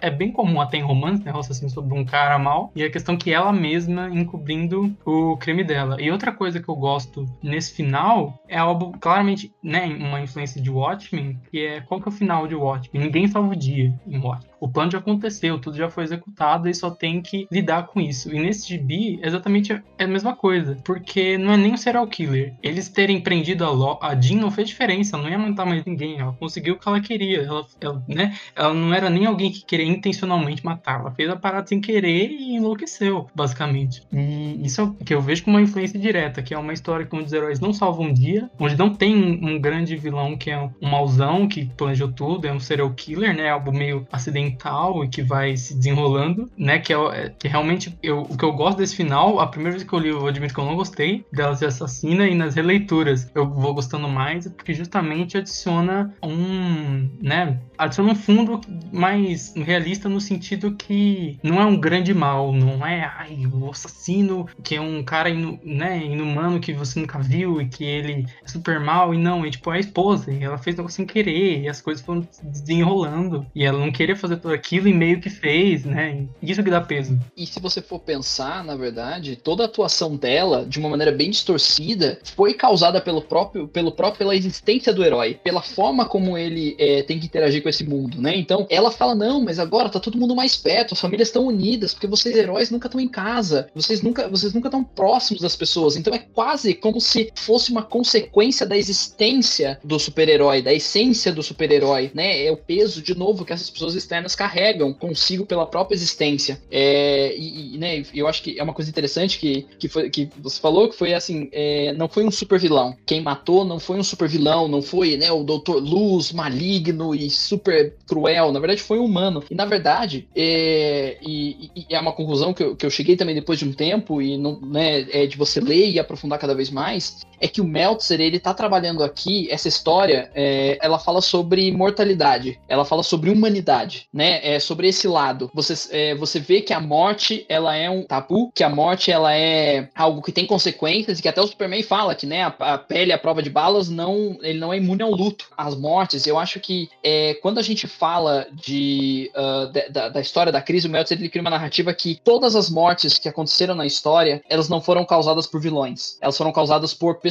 por humanos. Desde a primeira morte, que a gente sempre esquece que é a morte do raio, que é aquele vilão bucha do demônio azul, ele foi morto pelos traficantes moleques que estavam com armas. Então, nenhuma morte foi causada pelos vilões, porque essa não é uma história que ela tá falando sobre heróis e vilões, bandidos e mocinhos, né? Ela apaga essa luz da, do que seria, vamos dizer, entre aspas, a Era de Ouro, e ela traz uma história sobre pessoas. E sobre pessoas, sobre escolhas, escolhas erradas, escolhas acertadas, sobre dúvida, é, sobre, sobre esses limites morais, né? E, e quando ele, eu acho que quando ele faz isso, quando ele trabalha nesse espectro da, da, da mortalidade, ele, ele, ele faz com que a gente se ligue com os heróis por um, por um aspecto diferente, porque eu acho que quando você tem essa concepção dos super-heróis da Era de Ouro, principalmente, né, se a gente for falar do e do Schuster e do Superman, a gente tem a ideia de que o herói, o super-herói é aquilo que faz algo que a gente gostaria de fazer, ele faz o que a gente não faz, ele é o que a gente não é. E quando ele, ele liga, ele trabalha com esse espectro da mortalidade, ele cria uma história que toca nesse laço que une o leitor ao herói, que é a mortalidade, né? Esse, é, é, o ponto que nós temos em comum com os heróis é o quão mortal nós somos e eles são, quão falíveis eles são, né? Então, é, eu acho que ele, ele tá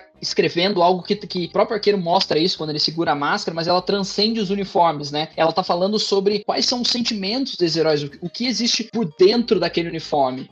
Não vamos mais ser um exército a partir de agora. Vamos desfazer a Liga da Justiça. Este é o fim.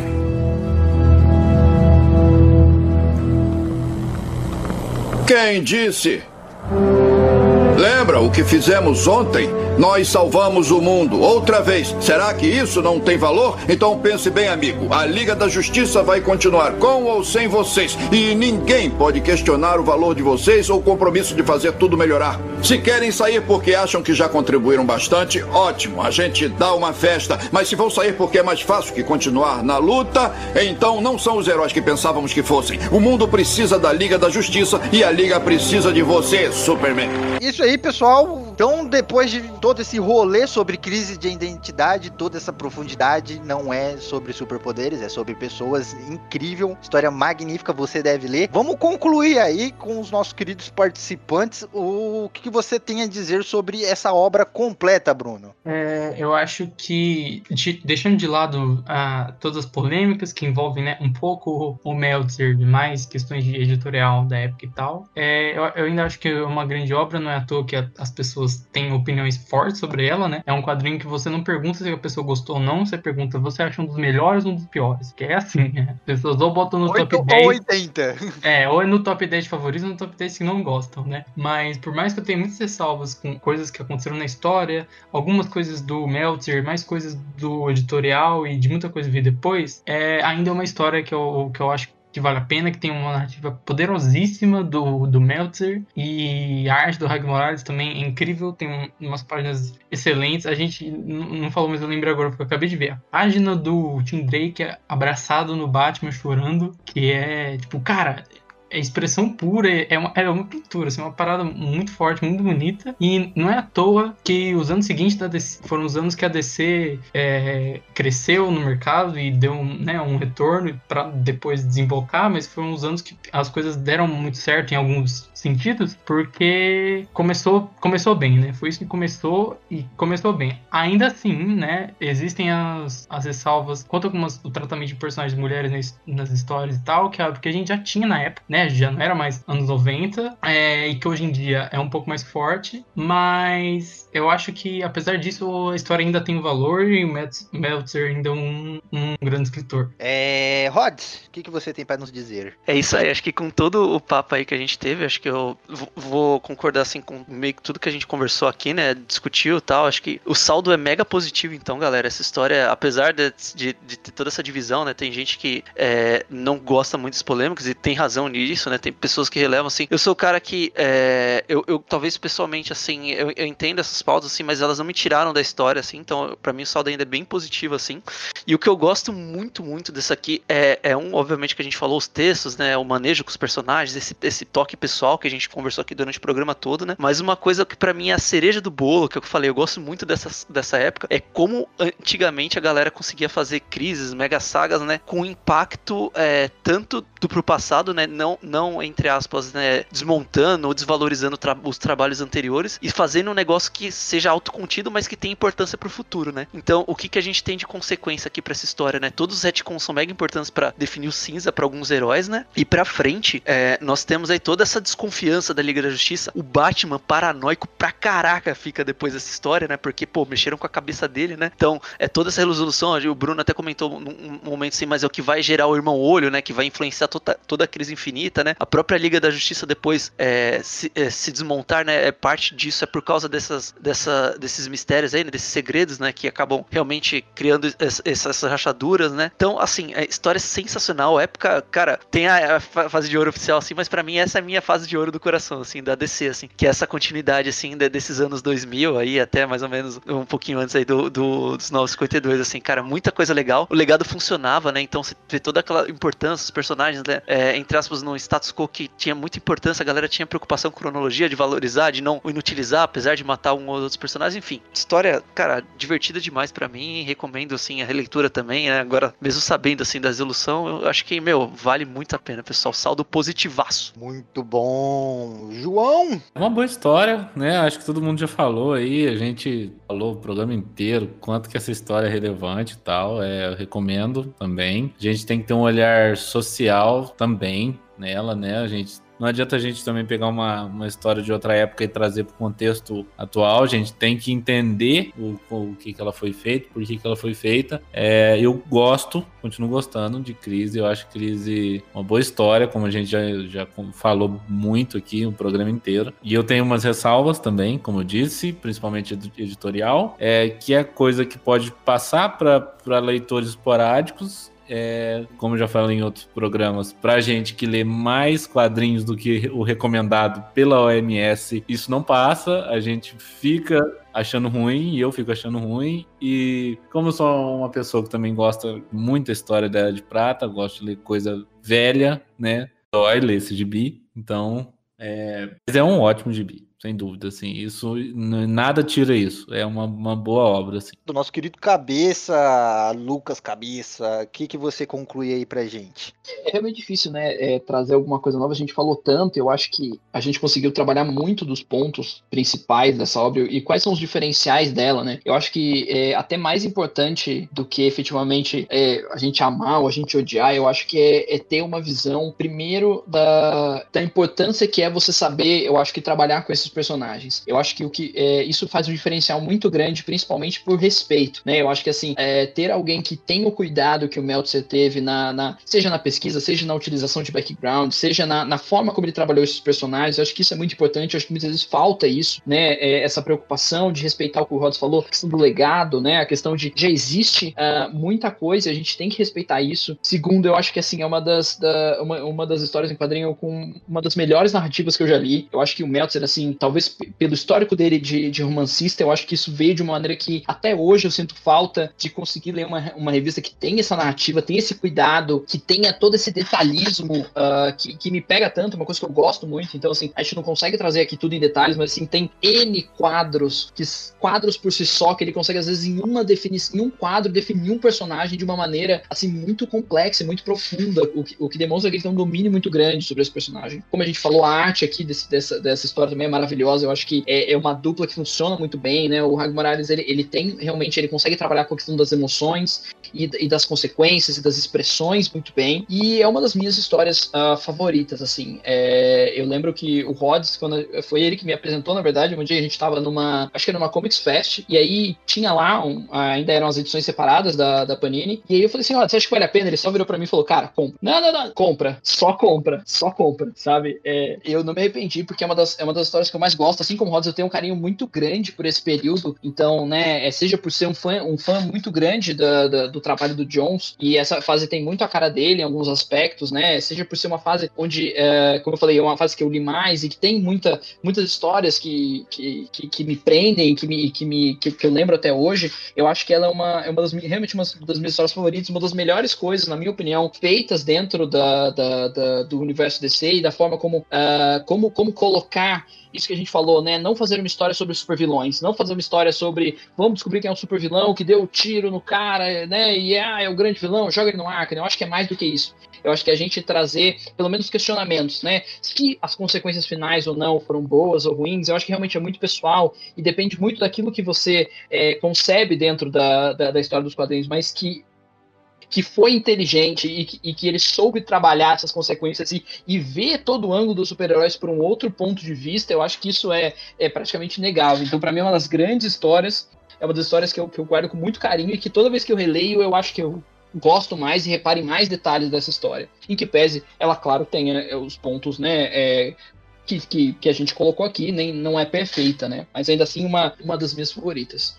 Bom, assim, é, de tudo que eu já li, eu não. Como vocês têm muito mais bagagem do que eu e tudo mais, mas Cara, dentro do universo DC, é, se pá, a minha história favorita mesmo, assim. Nada me impactou tanto quanto isso. Talvez tenha um fator emocional, tenha um fator nostalgia, é, me relembre uma era onde tudo era mais simples na minha vida, não nos quadrinhos. E o quanto eu, eu me divertia mais lendo quadrinhos e etc. Mas é, essa história, para mim, é algo que eu sempre vou recomendar para as pessoas e tudo mais. Até falando sobre a, a arte, né, do, do, do Hags, para vocês terem, tipo, uma história relendo para gravar esse, esse podcast eu tava relendo no trabalho e tem um outro cara que trabalha comigo e ele não compartilha com nada do mundo dos quadrinhos, nada, sabe? No máximo filme Marvel. E quando eu cheguei, eu tava lendo a, a parte do Dia dos Pais, ele viu por, por, por trás do meu ombro a cena do Batman com o Tim Drake e ele achou lindo, tá ligado? Ele falou, caralho, que arte maravilhosa. E ele pediu para folhear o quadrinho, tá ligado? Para você ver como o Hags Morales, ele tem uma maestria nesse quadrinho. É, é algo, tipo, totalmente fora da curva, é algo que você se sente íntimo dos personagens lendo. Você se sente membro das famílias deles, você entende a dor deles, você entende a profundidade que, que quis chegar nesses pontos. E para mim sempre vai ser assim, tipo, a melhor história do universo DC, que foi quando eu transitei do momento criança, do mundo colorido, feliz, de bater no super vilão, pro mundo adulto, que ações têm consequências até para os super-heróis. E eu recomendo demais essa história, até para você que, ah, eu não gosto de super-heróis, não gosto de colorido, eu gosto de ler quadrinhos mais adultos, etc. Cara, isso aqui você tem que ler, porque ele é a transição desses dois mundos. E lembrando pro ouvinte que leia os quadrinhos dessa época e leia com bastante, bastante cuidado, porque tem, existem existem muitas ressalvas, muitas ressalvas nessa época, mas no geral as coisas estavam dando certo pra descer a um longo prazo. Você pode não gostar dessa história. Saudades. Então, você pode não gostar dessa história, mas vendeu saudades, porque faz muito tempo que as coisas não dão certo. A gente pode falar do Rebirth, mas, gente, seis meses depois do Rebirth, as coisas já estavam meio que voltando a ser o que era. Então, essa foi uma época que,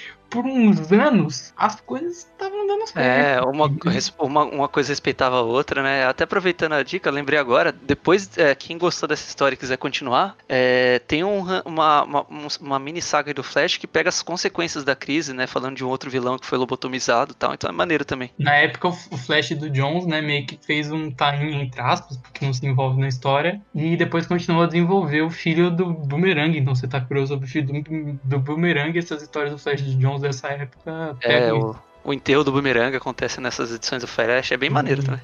E aproveitando aí que a galera tá dando indicação, eu vou indicar 52, né? Que é uma crise. Que é a série semanal que saiu durante um ano, que é focada nos personagens mais né, B e C da, da editora, e que continua a história do Ralph, né?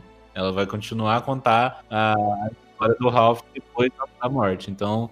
Cara, essa, essa é a minha história. E é a minha história favorita dessa época. E é engraçado porque 52 é uma história que todos os bastidores das pessoas falam. É, o Dandidi odiava essa história. E quando ele foi fazer o contagem regressiva, ele falou: vai ser o 52 bom. E saiu a pior história para mim que, que ele fez na época dele. Então, assim, isso diz muito sobre essa época. Que é a melhor história ele odiava. E a pior era tudo que ele queria fazer. Então, interprete. Certo, pessoal. Muito obrigado aí pela participação, cabeça, por estar aqui junto com a gente. Espero que você apareça mais vezes aí. É, muito obrigado a todos os meus amigos por mais esse dia maravilhoso. Sempre é legal falar de quadrinhos, né? Lembrando vocês que o HQ Corp está nas redes sociais. Procurem a gente no Twitter, no Instagram, no Facebook. A gente tá lá sempre postando spoiler dos programas. É legal sempre trocar ideia com vocês que escutam nosso programa, até para saber se vocês existem, né? A gente tem só números até o momento. Queremos nomes, queremos rostos. Procure também no YouTube, a gente também tá lá. É, caso a plataforma seja melhor para você escutar a gente. Eu espero vocês num próximo programa. Muito obrigado pela, pela sua atenção, ouvinte. Um abraço, até a próxima.